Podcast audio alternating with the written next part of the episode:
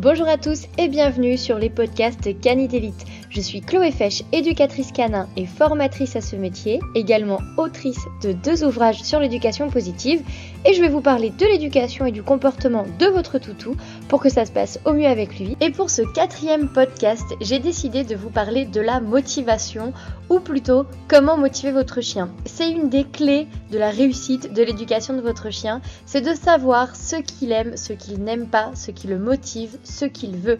En fait, si vous arrivez à maîtriser ça chez votre chien, il va être beaucoup plus facile pour vous de l'éduquer et d'atteindre vos objectifs au niveau de ses apprentissages parce que tout simplement, quand vous savez ce qui motive votre chien, l'éduquer positivement devient enfin possible.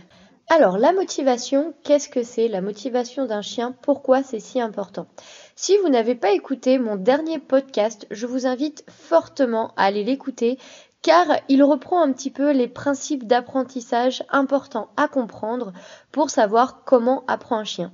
Mais pour essayer de vous expliquer rapidement en quoi la motivation de votre chien est un élément indispensable à son éducation Eh bien c'est très simple, c'est que tout simplement, quand vous motivez votre chien, vous allez pouvoir le mettre dans une action et dans un schéma de renforcement positif. En fait, votre chien, il n'est pas très compliqué, lui ce qu'il veut, c'est obtenir quelque chose qui lui apporte du plaisir, ou du soulagement, et ce qui lui a permis d'obtenir ce confort va être le comportement qui sera répété par la suite plutôt naturellement. En fait, c'est assez logique et on fonctionne de la même façon. Si quand vous avez telle attitude, il vous arrive telle chose et que cette chose a une conséquence agréable pour vous, vous aurez forcément plus tendance à reproduire ce comportement qu'un autre comportement qui ne vous permettrait pas d'obtenir du confort, voire même qui vous permettrait d'obtenir de l'inconfort. Eh bien, c'est un petit peu la même chose pour votre chien. Et c'est ce qu'on va développer dans ce podcast ensemble, à savoir comment réussir à motiver son chien, comment mieux comprendre la motivation de son chien. Donc c'est parti. La première question que vous pouvez vous poser, c'est de savoir quand votre chien a un comportement, quel est son but? C'est-à-dire, quand un comportement apparaît, qu'est-ce qu'il se passe juste après?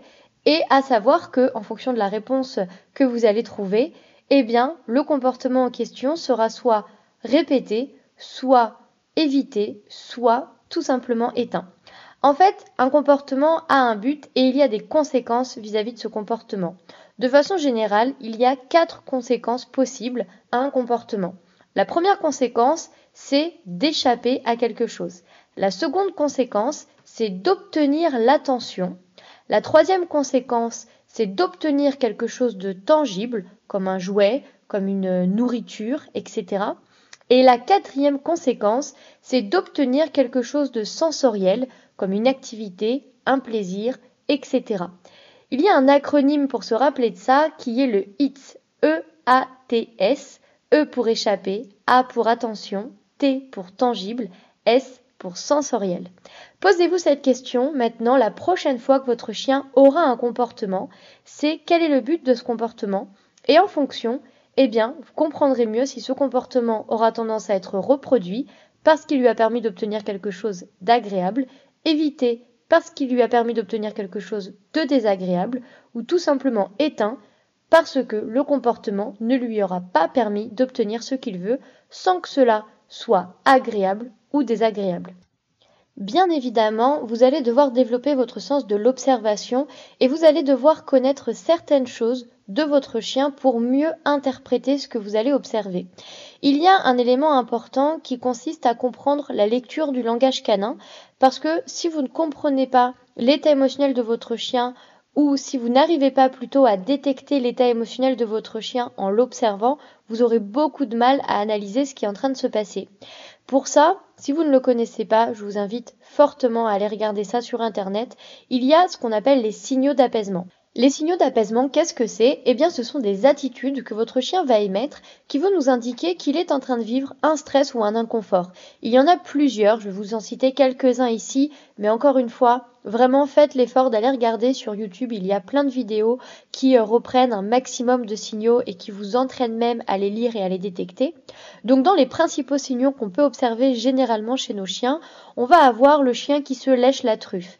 Un chien qui se lèche la truffe une fois, c'est un signe d'irritation. Et un chien qui se lâche la truffe plusieurs fois, eh bien c'est un signe d'irritation plus élevé. On va très souvent observer ce comportement quand, par exemple, vous allez caresser votre chien sur la tête.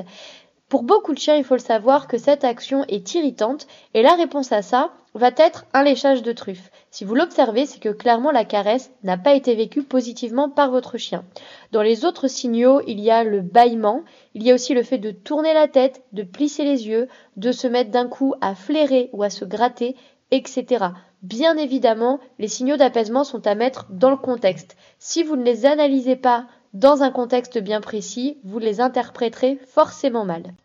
Au-delà des signaux d'apaisement, il y a évidemment des attitudes que votre chien va avoir qui vont nous indiquer qu'à ce moment-là, son interaction n'est pas forcément vécue positivement de son point de vue de chien. Il y a une façon très simple de l'observer quotidiennement, c'est de tout simplement prendre l'habitude de faire des pauses dans les interactions que vous avez avec votre chien. Par exemple, si vous êtes en train de caresser votre chien, toutes les 5 ou 10 secondes, arrêtez de caresser votre chien et restez en place. Si votre chien vient à nouveau chercher votre main, c'est qu'il a envie de continuer cette interaction. Si à l'inverse, il s'en va, c'est qu'a priori, il en a eu assez et que tout simplement, il a plus envie de ce câlin. C'est essentiel parce que si vous voulez apprendre à motiver votre chien, vous allez devoir comprendre et savoir ce qu'il aime et ce qu'il n'aime pas. Et il doit avoir la possibilité de vous dire ce qu'il aime et ce qu'il n'aime pas. Et le fait de partir, d'arrêter un comportement, d'arrêter une interaction, est un indicateur et vous allez davantage motiver votre chien si vous respectez ce que lui a envie et quand il a besoin d'une pause ou tout simplement d'un arrêt du comportement. C'est essentiel. Voilà, il me semblait vraiment nécessaire de vous faire un point sur ce sujet-là, sur le fait que, en effet, si vous n'avez pas un respect de ce que votre chien veut ou ne veut pas, a besoin ou n'a pas besoin, vous aurez beaucoup de mal à le motiver. Maintenant, eh bien, comment motiver son chien Pour ça, on va avoir ce qu'on appelle l'utilisation de renforçateurs positifs. Un renforçateur, c'est quoi? C'est quelque chose qui va arriver après un comportement et qui va donc renforcer ce comportement. Si c'est positif, le comportement va donc se répéter. Il existe plusieurs types de renforçateurs. Il y a par exemple une distinction faite entre les renforçateurs intrinsèques et les renforçateurs extrinsèques. Qu'est-ce que c'est? Eh bien, un renforçateur intrinsèque, c'est quelque chose, c'est un comportement qui va avoir une valeur personnelle. Par exemple, quand votre chien renifle ou aboie, eh bien, le fait de renifler ou le fait d'aboyer est un renforçateur pour lui. Tout simplement parce qu'il obtient par lui-même le soulagement ou le plaisir ou le confort en ayant ce comportement. Le renforçateur extrinsèque, par opposition, c'est quand le plaisir ou l'agréable vient de l'extérieur à l'individu. Ça veut dire quand vous, par exemple, maître, vous allez donner la nourriture à votre chien, vous êtes la condition pour obtenir le plaisir. Donc, les renforçateurs intrinsèques sont assez traîtres, entre guillemets, car on va dire que le chien s'auto-renforce. Par exemple, quand votre chien aboie au grillage, vous allez vous dire, je vais donc euh, ne pas le féliciter d'aboyer, mais en fait, sachez-le, il se félicite tout seul en quelque sorte, bah, car tout simplement, il se soulage tout seul en aboyant, ça lui fait du bien, ça lui permet de sortir l'émotion ou l'énergie qu'il avait à ce moment-là en lui, c'est un renforçateur intrinsèque. En revanche, quand vous avez de la nourriture dans la main ou que votre chien veut un câlin de votre part, là, vous devenez un renforçateur extrinsèque et le comportement qu'il a pour obtenir ce plaisir, vous en êtes donc responsable. Ainsi, vous l'aurez compris, les renforçateurs sont vraiment des éléments essentiels à maîtriser pour motiver et donc éduquer son chien. Je pourrais vous dire plein d'autres choses là-dessus et ne vous inquiétez pas, je vais vous les dire sur d'autres podcasts. Mais pour terminer ce podcast, je vais vous parler encore d'une chose qui est la force du renforçateur. Ça veut dire quoi? Bah ça veut dire si vous avez compris ce qu'est un renforçateur et à quoi il sert, eh bien que tous les renforçateurs ne se valent pas et que plus un renforçateur sera fort, plus il va augmenter la masse du comportement et sa résistance à l'extinction. Ça, c'est une loi d'apprentissage qui est la loi de la dynamique de Newton, si vous voulez le terme exact. Et c'est très très intéressant et passionnant en réalité quand vous commencez à comprendre et à percevoir ces mécanismes de, fonctionnement de la part de votre chien. Parce que vous allez littéralement pouvoir jouer sur la solidité d'un apprentissage et plutôt sur la solidité d'un comportement en amenant un renforçateur ayant une force importante, car en faisant ça, vous augmenterez la masse du comportement et ce comportement aura beaucoup plus de difficultés à s'éteindre. Donc bien évidemment, ça doit être compris pour être maîtrisé dans notre sens, pour éviter que votre chien ne se renforce à des comportements que nous ne voudrions surtout pas voir apparaître. Voilà, j'espère que ce n'était pas trop technique. Je pense que vous l'aurez compris pour ceux qui ont écouté les quatre podcasts jusqu'à aujourd'hui, qu'avec ces podcasts, j'ai vraiment décidé de vous donner du contenu qualitatif, peut-être un peu complexe, mais que je trouve vraiment passionnant.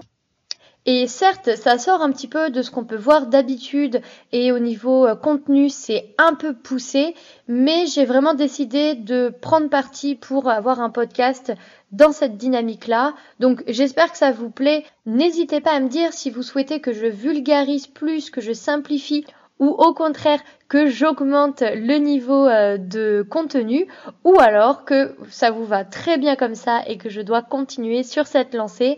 On en est au quatrième podcast. Je pense qu'il est temps de faire un point avec vous, savoir si ça vous plaît, si le format vous convient. Donc j'attends votre retour en commentaire. Comme d'habitude, si vous aimez ce podcast, aidez-le et donc pour qu'il soit plus largement diffusé, n'hésitez pas à le noter avec le maximum d'étoiles et également à le partager. Ça me fera vraiment très plaisir et ça me motivera à continuer ces podcasts si je vois que ça plaît et que ça évolue dans le bon sens. En tout cas, moi je prends un réel plaisir à vous proposer ces rendez-vous podcasts et j'espère donc que vous aussi. Je vous souhaite à tous un très très très bon moment avec votre toutou et prenez soin de vous.